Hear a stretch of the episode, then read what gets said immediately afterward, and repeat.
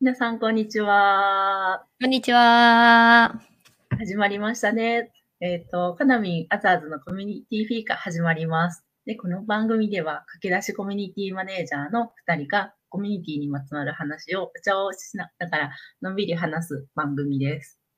フィーカとは、スウェーデンの生活習慣で、仲間とコーヒーを飲む時間を意味しているので、皆さんよかったらお手元にコーヒーを手にしていただいて、一緒におしゃべりを楽しんでいただければと思います。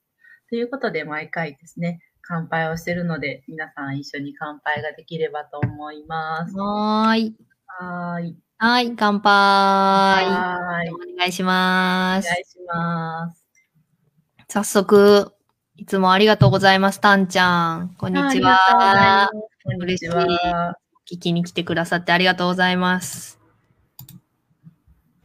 ありがとうございます。ありがとうございますもう今日はね、めっちゃ寒くなって、この。私の山のあたりはちょっと雪降ってましたね。あ確かに、一気に冬が戻りましたね。そう、大変。うん寒い。。ねしかもあずさん、花粉も大変そうなんで、あ苦しいですね。そうなんですよ。私花粉症、だからね、変だよね。うんなんか、里山に暮らす花粉症みたいな。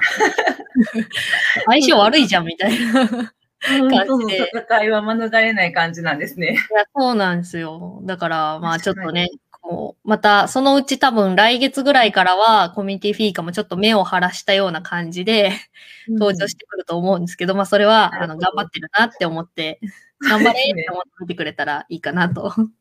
あずさんにおすすめの花粉症対策があれば、おあ願いします。そうですね。はい。皆さんおすすめの花粉症対策お待ちしております。謎の 募集。いやいや、大事なことですよ。うんあずさんの生命維持のために。や、生命維持のために、春のも乗り越えるためにぜひよろしくお願いします。お願いします。ということで、あ 今日のゲストを迎えに行っていきたいと思うんですが、コメント紹介していい？花粉症ユーザーの里山暮らし頑張れ。ありがとうございます。い いや、これ発信したら面白そうですよね。や、確かにね。うん。まあ、ここでちょっと頑張ってね、改善したいと思います。あ、花粉症仲間来た。ミサさん、ありがとうございます。花粉症仲間で。ます。頑張ろうね。はい。はい。ということで、今日のゲストをお迎えしたいと思います。はいファンキージャンプ株式会社、えーと代表の青木祐介さん、ゆうたさんです。ごめんなさい。はい。青木優太さんです。ゆうたさんです。ごめんなさい。おお願いします。あいやりがとうご、ざいます。初めて間違えましたね。これまで間違えられたことない。あの、かなみんさん。いやいやね、いや、本当に。付き合いはね、それなりにあるはずなのに、今日ちょっと間違えちゃうのは、ちょっとかなりごめんうん。さっきまで、あの、ドクターユースケさんの講演会行ってて、まあ確かに言うまで来たらもうね、ユーマの中ユースケですごい、ねちょっと頭の中でくるくるくるくるってなっててね。ああ、すごい。パチパチパチってきてます。誰？急に間違えた。あ、小屋さんも、ね。ファンキー、青木、チョモランマ、ユータさん。これ何言ってるかわかんない人いるんで、でも説明するとちょっと面白くなくなっちゃうよね。そうなんですよね。まあ、青木そさんの説は、その説はですけどね、青木さんの、あの、ああだ名？をつけようみたいなところで、みんなが呼びにくい名前をつけたら、チョモランマになったんですよね。えっと、ちゃんと説明するね。はい。はい。えっと、なんか、あの、かなみんさん主催の、えっと、まあ、関関西コミカツかな、あれは。あ、そうですね。の、なんかこう、コミュニティマネージャー交流会で、こう、なんか、あの、好きなあだ名を、呼ばれたい名前をつけてくださいみたいなので、こう、僕あんまりそういうの、こう、なんだろう、恥ずかしくなっちゃって苦手だったので、恥ずこう、あかしくなっ、ちゃうんだ。さいってちょっと、なんか恥ずかしいなと思ってて。で、あれ？あ、青木さんがあ復活し。た？たうん。あ、復活しあた。そう。まあ、それで、えっ、と、ちょっとみんながこう、あの、呼ぶのを躊躇するような名前をって考えて、あの、無敵魔人チョモランマっていうふうにしたというのが由来でございます。はい。そしたら、なん一か思ってたよりみんながめっちゃよ呼んでしまったみたいなね。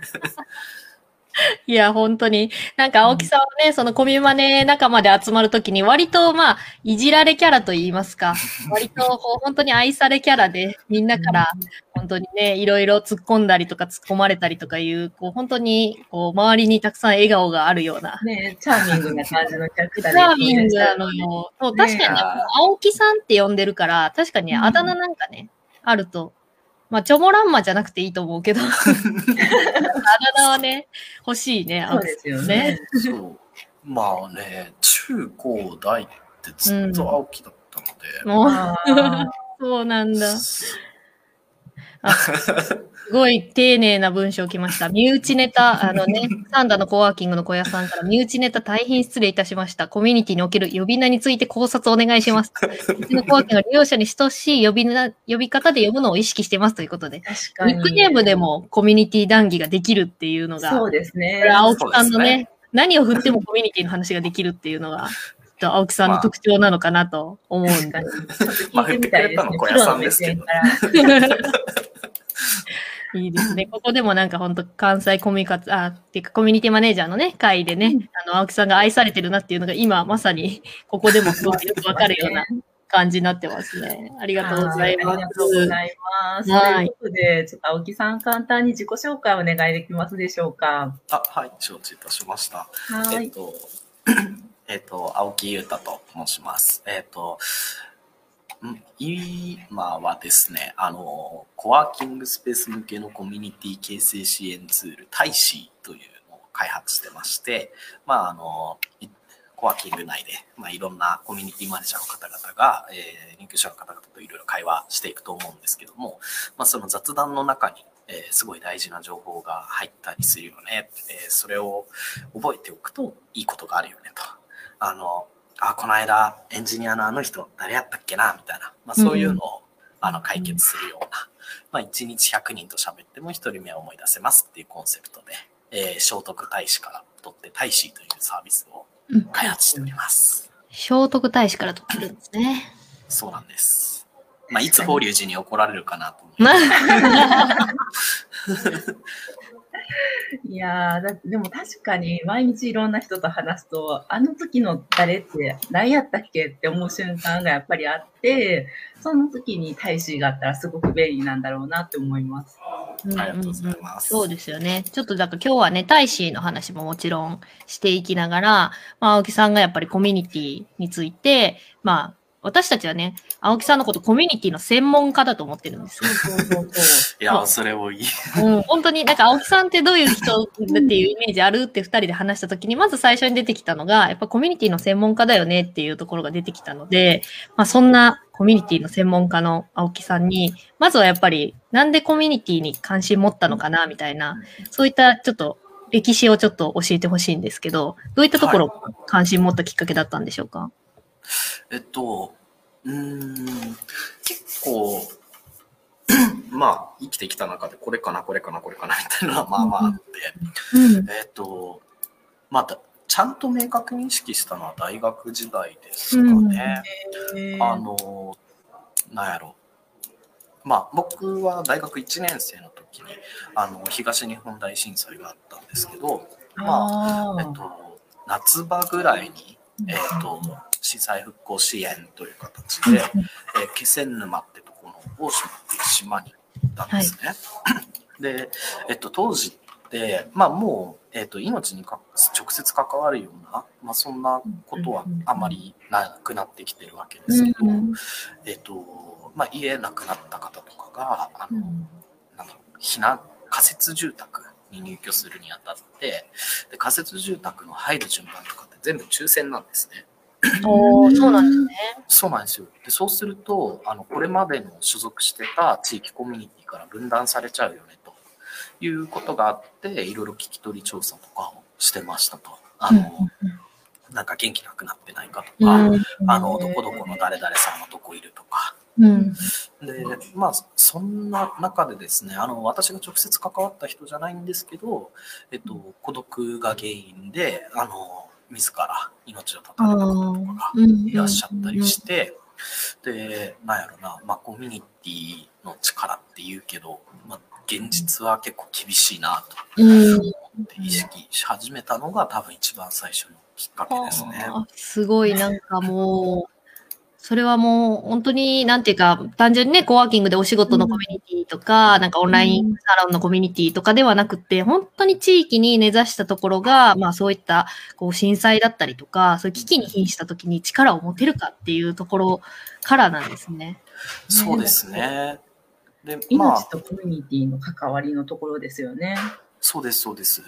で、まあそういうのが、うん、まあなんかコミュニティが持ってる、うんと、どっちかっていうと闇の側面というか、うん。あのあなんか何でもかんでも受け入れてるわけじゃなくて、うん。あの、なんやねんあいつみたいな、まあそういうところから入って、ーで、まあ大学時代はあの農学部だったので、うんあの農業経済系ってところで、よそ者を、あの、どう農村、もともとの農村コミュニティ内部化していくかみたいな。まあ、そういうこととか、割と社会学、心理学的なうんところをやってましたね。うん。そうい。や本当に命の大切さからコミュニティへっていうところで、ね、コメントもすごい響いてる方も多いですね。はい。あ、入ってきてくださってる方もいますね。ありがとうございます。あ、山地さんに来てくれました。ありがとうございます。アイコンが可愛い。ね、アイコンこれあれじゃない？サンドイッチマンじゃない？サンドイッチマンですね。私サンドイッチマン大好きなんですよ。私もです。なんかね仙台ね。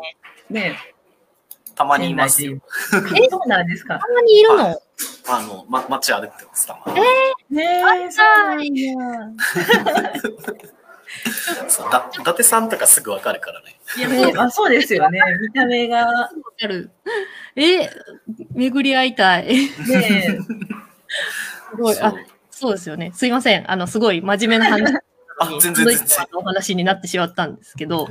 はい。そうですね。まあ、そんなことをやりながら、あとはうん、まあ、地域コミュニティ、そう、かまあ、家族のつながりとかもですね、あの、うん私の家は、あの、サイクルがすごい早くて、あの、サイクルが早い。そう、えっと、世代間がこう結構、なんか早いんですよ。あの、うんひいじいちゃんが、えっと、去年亡くなったんですけど、ほほほ。80、あ、90いくつか。そう。で、じいちゃんばあちゃん70代うーん。あとかあ、、まあなんかその、狭いですね、世代間が。そう、あの、田舎の方だったんで、世代間が狭くて、でそうすると、なんだろうな、あの、ちょっと家族でトラブル起こっても、あの、うんうん全体でなんとかできるみたいな、うんまあ、そういうことも感じながら、あの、なんか人のつながりって大事だねって思っていて、なるほど。家族とか親類のコミュニティのところですね。そうなんです。で、私は、あの、ファーストキャリアで大阪の、まあ、パナソニックにいて、あの、門まで通ってたんですけど、うんまあ、その時に、あの、東北人と関西人の距離の詰め方に、こう、戸惑ってですね。え、あーあ確かすごいに。新しい。面白いですね、それ。そう東北の人って、こう、遠いところから、だんだん、こう、にじり寄っていく。この辺まで大丈夫かなみたいな、そういうコミュニケーションなんですけど、なんか、あの、僕が感じた関西うんあの、バックッと関西コミュニケーションは、とりあえず一発殴ってみて、反応を見て、こう、ここから、こう、距離を取って、この辺からみたいな、こう、離れるぐらいに取っていくみたいな。逆にね、先にまず突っ込んでみるみたいな。いいとこ見つけてくるやつそうそうそうそうそう。だからなんかこう、あの、めっちゃ仲良くなったと思ったのに、なんか次会ったら、あれ？あれ？みたいな。そう。そんなな、あれ？なんか、そんな塩た、塩な感じかなみたいな。なんか、そういうギャップがあったりして、まあ、あの、結構孤独を感じたりしてたんですけど、まあそんなタイミングで、えっと、東京の方のコワーキングだっですけど、うんあの、コミュニティマネージャーの方が、まあなんかすごい人を雑につないでて、青木さん、みたいなんですね、みたいな。あうんなんか福島の人いるんで紹介します、みたいな。いや、なんやそれ、みたいな。東北だよね、みたいな。そうそうそう。で、まあなんか、あの、人仕切り話して、で、あなた何してますのっていう話をすると、あの、なんかこう、ちょっと関わりありそう、みたいな。うん。そう。で、なんかその姿に、あの、私のひいおばあちゃんですね。えっ、と、うん。まあ、高校生の時に亡くなったんですけど、ひいおばあちゃんが散々仲人をしてて、で、うんその仲人の姿を思い出して、ああ、なんか、その人が、うんこの人とこの人会うんちゃうかなっつって、うん。こう、まあ私の顔に免じてっつって、こう、合わせてみると結婚までしちゃう。これ面白いなっていうので、あの、まあ、そういう現代的なコードの役割をしているコミュニティマネージャーの方をサポートしたら、あの、もっといろんな人がつながって面白いんちゃうかな、みたいな。うん。確かに。なるほど。すごい、なんか実体験がいっぱいあって、ねね、ちゃんとなんかその一つ一つをご自身でやっぱり分析されてるのが、なんかすごいこう、やっぱ専門家だなっていう感じを。そうですね。なんか見学力高いなっていうか、解像度がね、すごい違うなと思って。うん、結構地域コミュニティのところもね、あの、意見くださってる方もいますけど、やっぱり地域ってね、あの、災害とか起きるたびに本当につながりっていうのをね、改めてもう一回考えたりとかするようなね、ものですもんね。そのなんか、普段何気なくあるけど、本当に強いのかみたいなんていうのはね、危機の時にやっぱ感じるものですし、はい。一気にパーソナルスペースに入り込むタイプ多し、エセ関西人。あの、ある私関西人なんですけど、あの、うん、確かに距離めっちゃ、すごいわかります。わめっちゃなかります。そう。分析されましたね、まさにね。えー、なんかその、ご自身のいろんな体験から、おそらくその大使、えー、コミュニティマネージャーのためのアプリということで、大使には、そういった、こう、青木さんが今まで感じてきたものをすごい詰め込まれたものなのかなっていうふうに思うんですけど、はいこれをやっぱり作ろうって思ったのは、そのコミュニティマネージャーさんを支援したいっていう気持ちが一番大きいところですか？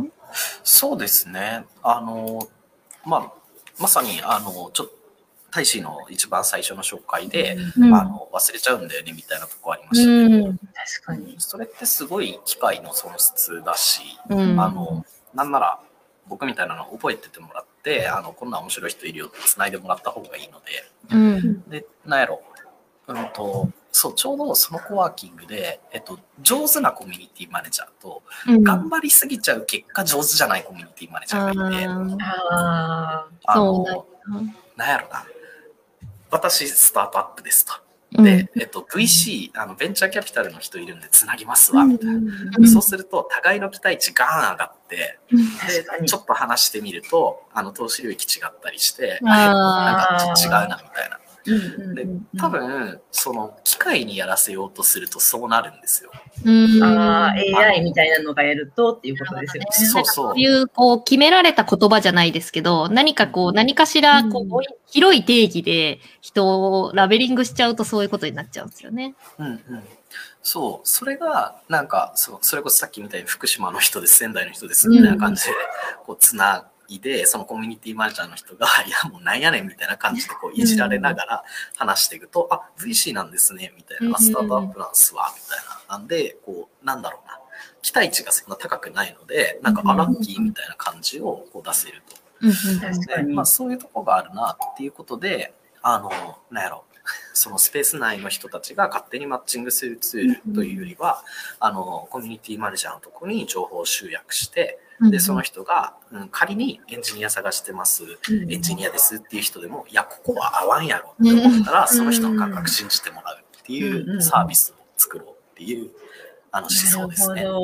確かに、なんかその、本当にアプリとかがあって便利になっていくかもしれないんですけど、やっぱりコミュニティって一番大事なのは、こう、編集力というか、うんこの人とこの人をどう掛け合わせるかっていうのは、やっぱりこう、人間的な直感みたいなものが必要なんじゃないかなと感じていて、なんかそのあたり、こう、そのアプリがあることによって、その人間の直が考えるべきことに集中できるみたいなのがあるんじゃないかなって思いました。まさにその通りですね。あの、うん覚える、覚えておいてストックすることが人間あんまり得意じゃないので、150人までって言われてますかね。あの人間の群れのサイズなんですけど、うんそれ以上行くとあ。そうです、そうです、そうです。ところてん式に消えていくっていう、うんあうんの説があって、じゃあ、はい覚えておくとこはシステムにお願いしましょうと。うんで、うんえっと、あとはもう編集は人間にお任せ。なるほど。うんうんうんうんコミュニティマネージャーのこう脳を外注するみたいな感じですね。ああ、もうありがとうございます。いただきですね。いやね、もうそれ使え、使えるねで。こう脳脳がここにあるみたいな感じで、一個で外付けでできる感じですよね。うん確かに。そうですよね。結局なんかその、結局なんだろう、なんかこう、表面的な言葉だけで人をこうラベリングしちゃうと、実は、えー、中で思ってることが違ったりとか、なんか、え、肩書きとか職種とかって、結局、なんか今の時代ってその通りじゃない人たくさんいらっしゃいますよね。やっぱり掛け合わせで皆さん自分らしさを作ってらっしゃるので、まあそういう意味ではね、あの、ちゃんとその、その人のことをしっかり知った上でつなぐっていうコミュニティマネージャーが一番理想的なんじゃないかなと思うんで、そこを支援できるっていうのは、今本当まさにかゆいところに手が届くような。うん、感じありがとうございます。うん、あの、リスナーの皆さん別に僕お金払ってるわけじゃないんで。な、それはプロモーションですみたいな。ありがとうございます。違います。あの、あの無償で出ていただいてるので、こちらもありがとうございます。話を聞きたいなと思って、なんかそのアプリの中で、こう、青木さんがすごくこだわってる部分とか、大事にしてるポイントとかってあるんですか？えっと、やっぱり会話、雑談情報をいかに入力してもらえるかっていうところで、あの、アプリの立ち上げから、あの、書き込みまでをいかにタップ数少なくするかみたいなのは考えてますね。確かに、だから、うん、そう、えっ、と、やっぱ雑談情報って結構すごいなと思うのが、あの、あなたと私の関係の中で、あの、結構センシティブな情報がやり取りされることって多いなとえっと、まあ、例えば、あの、最近採用をしようと思ってんだけど、いい人見つかんないんだよねとか、あの、なんだろう、この間資金調達したんだよねとか、あの、先日家族が亡くなってとか、なんかそういうのって、あの、あんまり SNS に書かないことでも雑談には出てきたりとかして、そういう情報ってすごく大事だなっていうふうに、うん、まあ、雑談の価値を再発見しようっていうことで、まあ、いかに簡単に入れられるかみたいなところは気遣ってますね。確かにそうですよね。なんかこう、丁寧にちゃんと入れすぎようと思うと、うん、なんかこう、それこそ、めっちゃ大変じゃないかなって思いますし、うん、で、あの、概要だけだと VC みたいな感じのハッシュタグになってしまうので、はい、そのあたりの感じのところですよね。そうですね。会員さんと話してて、日光イベントをやることが決まったんですね。でもなんかそれも全部雑談から雑談してて、イベントをすることになったんですけど、なんかその雑談の伏線って12月くらいから始まってるというか、なんかそういう感じやだなって思うので、そういうのがこう積み重なった時に、あ、今だみたいなのがあると思うんですよ。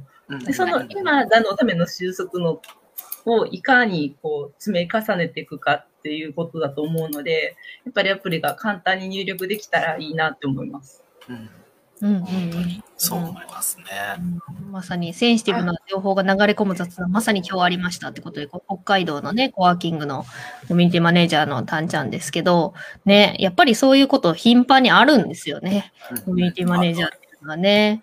うん。だし、そのね、情報が、まあ、なんか今すぐ役に立たなくても、例えばなんか、さっきかなみんが言ってたみたいに、なんか数ヶ月後とか、なんか、急にその情報がご縁になったりとかって、なんかやっぱり一つなぎのあるあるだなっていうのを、うん、あの、吉永亮さん、あの、はいはい、福島のね、コワーキングの、あの、運営されてる、梁山泊を運営されてる、あの、吉永亮さん来てくれた時も、まあ、目の前の人が今すぐ、その、何か、こう、ギブアンドテイクができなくても、いつか何かあるかもしれないっていうつもりで、人と接してるっていうことをおっしゃってたので、うん、まあ、なんかそういう方にこそね、やっぱり、こう、そうですよ、ね、情報をね、ちゃんと蓄積することができたら、次につながる機会っていうのはどんどん増えますよね。うん、うん、うんうん。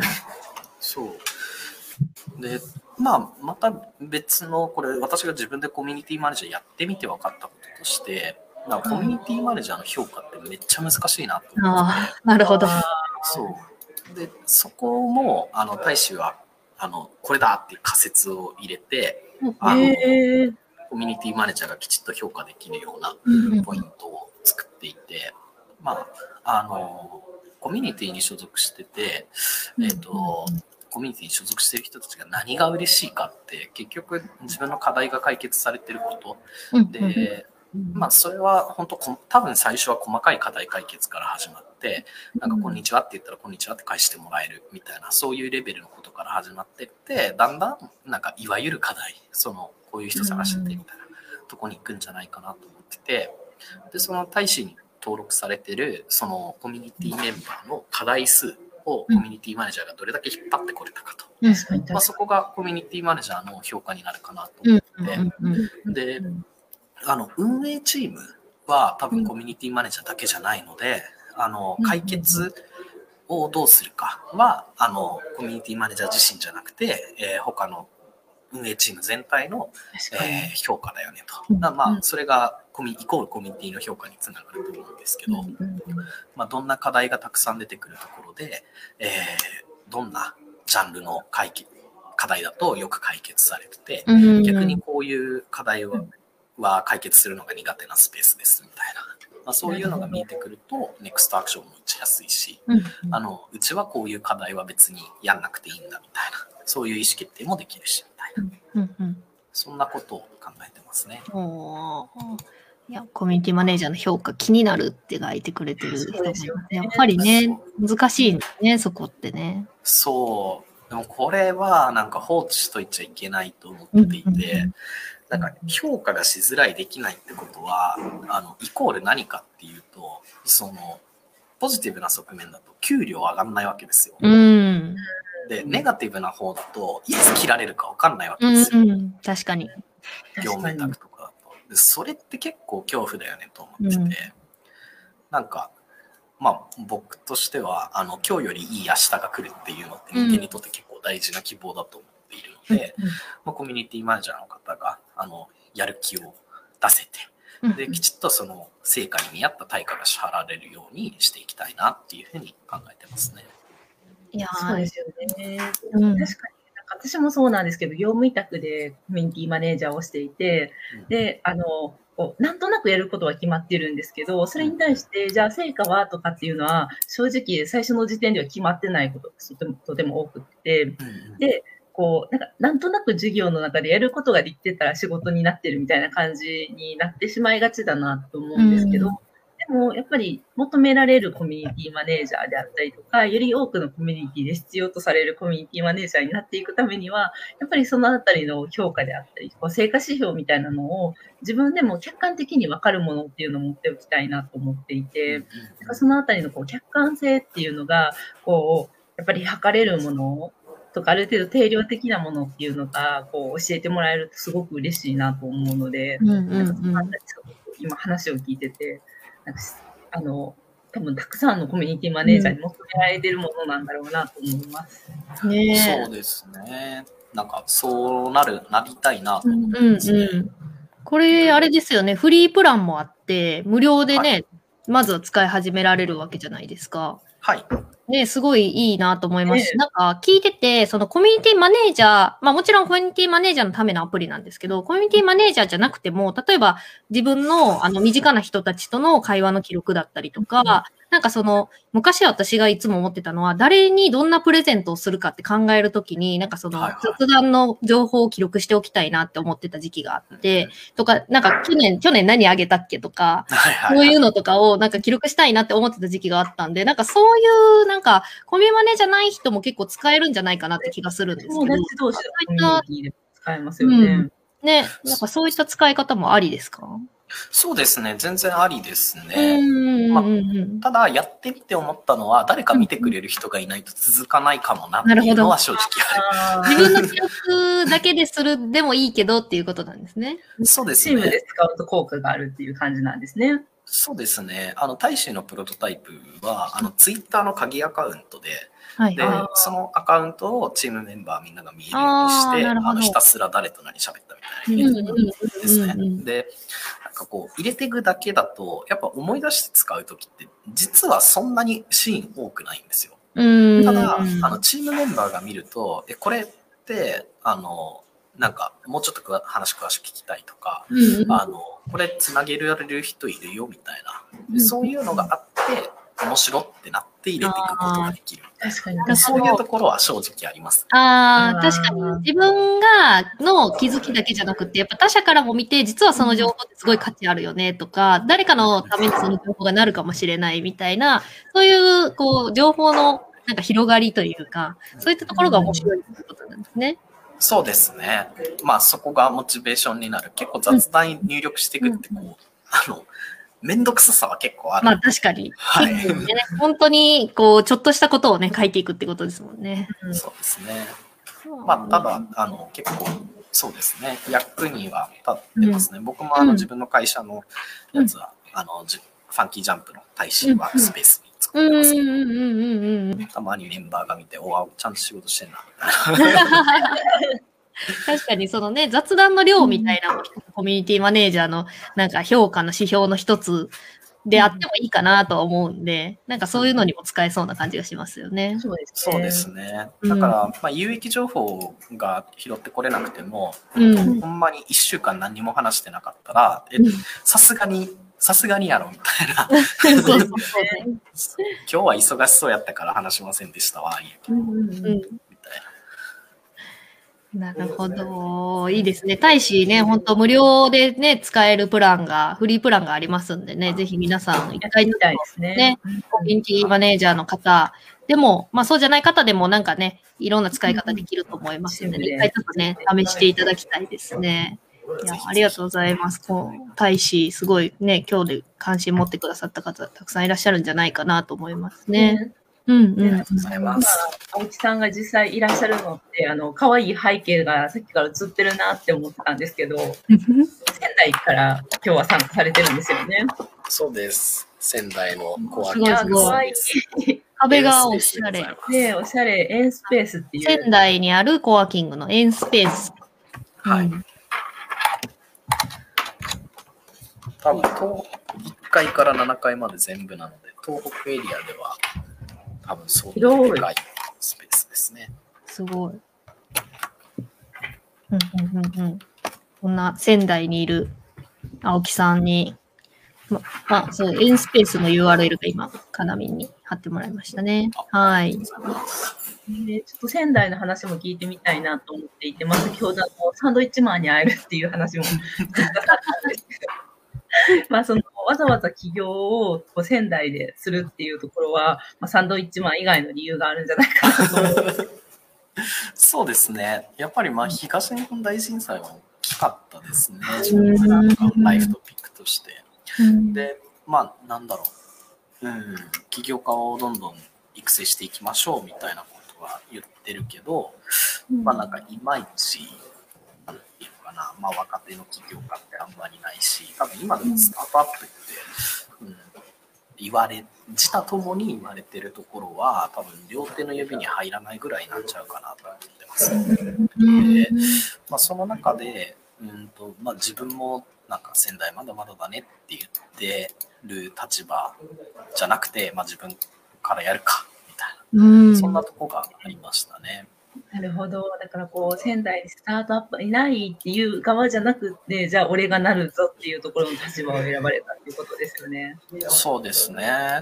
あとはもう学生時代6年いたので、まあなんか最悪しくじってもなんとかなるやろみたいな、ああ、誰かがなんとかしてくれるみたいな。っての安心安全のコミュニティがもう仙台にはあったっていうことなんですよね。そうですね。そう、出まさに身は群馬とかです、そうなんで。す。群馬出身で、大学から、えー大学院まで行ったので、6年仙台にいてってところですね。なるほど。だから学生時代のコミュニティとかネットワークがそのあたりのベースになっておられるっていうことですね。そうですね。仙台で良かったこととか、こう可能性逆にあるなと思うこととかってありますあ、ありますね。えっと、やっぱ街がそんなに大きくない、まあちょうどいいって思っているんですけど、あの、なんていうのかな。まあさっき言ったように、そのスタートアップの数もそんなに多くないし、こう、なんだろう、手を伸ばせばやってる人に会えるじゃないですけど、ああ、確かに。プレイヤーに会えるし、必要な人にも会えますもんね。そうですね。なので、まあ、今、そのファンキージャンプの事業としてというよりは、まあ、街づくりとして取り組んでいるのは、あうんの、産学官性の連携をしていこうとはしていて、性の連携ですか？そう、政治、はいあ、政治。そう、あの、スタートアップのための補助金用意しましたみたいなのとかも、あの、スタートアップって使いやすい補助金って何すかみたいな、なんかそういうのをこう一緒に作っていくとか、うん。ああ、なるほど。うんそう、やっぱりなんだかんだ結構大事で、で、あの、多分 Facebook とかシリコンバレーとかでは結構当たり前のようにやってるんですよ。うんあの、なんだろう。まあに、例えば日本だと、えっ、と、去年ぐらいかな、なんかドローンの規制が結構厳しくなったんですけど、ああいうのも、その、ドローンを規制してほしい人と、規制してほしくない人がいるわけで、で、規制してほしい人が勝ったから、あの、そうなってるわけで。なるほど。そう。なので、あの、スタートアップフレンドリーに、えーしていこうっていうような気持ちでやってますね。うん、なるほどね。事業を大きくするためには、やっぱり行政との関わりとか連携っていうのが、やっぱり必要なフェーズとかっていうの、ビジネスがあって、それがこう三角間正で連携していくことで、スタートアップも成長していけるし、そこら辺のこう距離が近いっていうことですよね、仙台は。はい。そうですね。そう。あとね、このエンスペースに20代の企業家結構いるんですよね。うん。そろそろ5人は超えてきたんじゃないかうな。んすごい。なんか、ここを中心に、その仙台の若手起業家コミュニティみたいなのができて、うんうんうんなんか2ヶ月に1回は、あの、どっか行こうぜみたいな、あおの、ー自然に触れに行こうってことで、あの、今月は来週ですね、あの、釣りにみんなで行くかみたいな。そう。それじゃなくこう、こうまあ、いわゆる行政とかが神戸市とかでは、スタートアップ支援のためのなんちゃら会みたいなイベントをしてたりとか、まあ、そういうあの会を開こうとしてるんですけど、もっとソフトなところで起業家同士がつながって情報共有できてるってことなんですよね。そうですね。なので、まあなんか本当に生々しいですよね。あのデザイン会社に頼もうと思ったんだけど、これ本当高くて無理なんだけど、誰かどっかいい業者知らないとか、へそう。あの、まあそういうのも何人か起業家がいれば、あ、俺あの人になんかこれぐらいでやってもらったからちょっと聞いてみようかとか、ーそう。あとは、まあ、UI、この間も UIUX の方、えっ、と、まあ、大使の触り心地ですね。うんうんのデザインをやる人が、やっぱ仙台ぐらいだとちょっと厳しくって、そう自社サービスでやってるところがあんまりないので、ああ、なるほど。そう。で、まあ、起業家の子たちに聞いてみたら、その一人、あの、東京で修行してたことのある子がいて、ああの、全然紹介しますよ、みたいな。いいですね。なんか仙台に限らず、その外ともやっぱりたくさんつながれる輪がどんどん広がってるっていう感じがしますね。そうですね。やっぱりそれは必須ですね。いやうん仙台だけで全部調達しようとすると、もう全然無理なので。うん。うん。あうん。うん。うん。人とのネットワークをみん。なの輪が持ってるっていうことが大事ですもん。ね。そうですね。なので、このエンスペースにも起業家に限らず、あの、仙台の、その、一番の、えーコミュニティというかエコシステムに入りたいっていう、あの、他の都市からの会社が、あの、拠点持ってたりとかしますへね。えあ、そうなんですね。はい。うんなかなかはそうなコワーキングですね。うん、なんか本当にそういうコワーキングが、なんか本当に仙台に根付きながらも、なんか世界に開かれた本当になんか扉のような存在だなっていう感じがすごいしますね。エンスペース可能性がすごいたくさんありますね。そうなんですよ。しかも今、アザーズさんが多分全然知らないんでしょうけど、すごいいい前振りをくれたんですが、お、なんだなんだ、今度エンスペースセブができるんですよ。セあ、セブセブ、セブ島。セブセブ島にね。はい。で、まあそうななんだ。そう、オフショアとかも視野に入れてるみたいで。ああ。オフショアって何ですか？私分かってない。、あれ、日本で、えっと、開発案件を受注して、うん。で、実際作るのは、例えばベトナムとか、うん。なんかそういう、えっと、人件費の安いところでガーッと作りましょうみたいなのもオフショアって呼ばれていて、でまあ、あの、西部というかフィリピンだと、あの、なんか、僕もあんまり知らないんですけど、英語が喋れないフィリピン人エンジニアとかって。なんか単価が安いらしくて、でん。まあなんかスタートアップ向けにそういうのができたら面白いんじゃないとかっていう話はちらっと耳に挟んで、へえまさにグローバルにも視野を入れてっていうところだったんですね。そうなんですすごい、たまたまでしたけど。うんね。うんそう、た気またま分に。もできるな。たまたま振振ってしまいましたね。これは。あの、エンスペースさんから何もお金もらってないです。すすごい振りが来ましたね。ごい振りいただきましたけどね。あの、言いましたけどね、私が。あーいや、すごい、なんかワクワクする話がすごいたくさん聞けたんですけど、まあ最後の質問として、まあこれからやっぱり青木さんが、まあファンキージャンプと、やっぱ大使、これからどういうふうにしていきたいか、あの、ちょっと夢みたいなところを最後に教えてもらいたいなと思うんですけど、はい。お願いします。はい。えっと、大使、あ、大使は、ちょっとなんか、あの、大きな話になるんですけど、うん。なんかこう、世界平和をビジネスで実現する初めての、あ、2回同じこと言う。えっと、世界平和を実現する初めてのビジネスになろうっていうふうに思って世界平和。そう、あの、なんやろな、なコミュニティマネージャーの僕結構必須スキルにまあまあ力ってあると思ってるんですよ。まあまあ力。まあまあ力。A さんが言ってるめっちゃ厳しいことを、まあまあって言って、で、A さんと B さん喧嘩してても、まあまあお互いあるやんみたいな。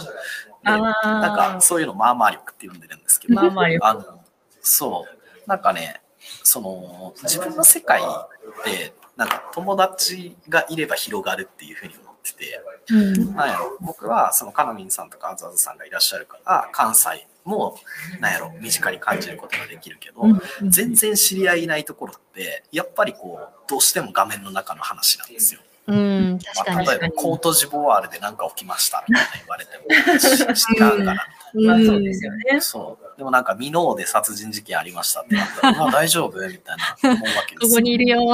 そうそうそう。で、あの、なんかね、僕の友達が、その、ゲストハウスを仙台でやってるんですけど、あの友達のいる国に、あの、核のスイッチは押せないって言ってて、いや、そりゃそうやと。うん、で、そうですね。そう。で、大使を、あの、大使が実現してくれるのって、その、さっき言った150人までしか覚えられないところを、えっ、と、ちゃんとメンテしますと。え大使が覚えておきます。で、覚えておくことができれば、なんか、あの、誰かの課題が来た時に、その、これまであんまり連絡取ってなかったあの人と、もう一回連絡取れるんですよ。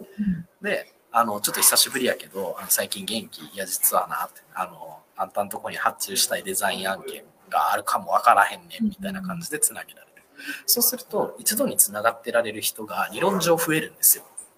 だからなんかこれが、あの、150人から、えー500人になるのか、1000人になるのか、1万人までいっちゃうのかわかんないですけど、まあその、いわゆる6時の隔たり、あの、友達の友達6回繰り返せば、あの、全人類友達にうんその6個も隔たってるのを、もう2個ぐらいにしようみたいな。確かに。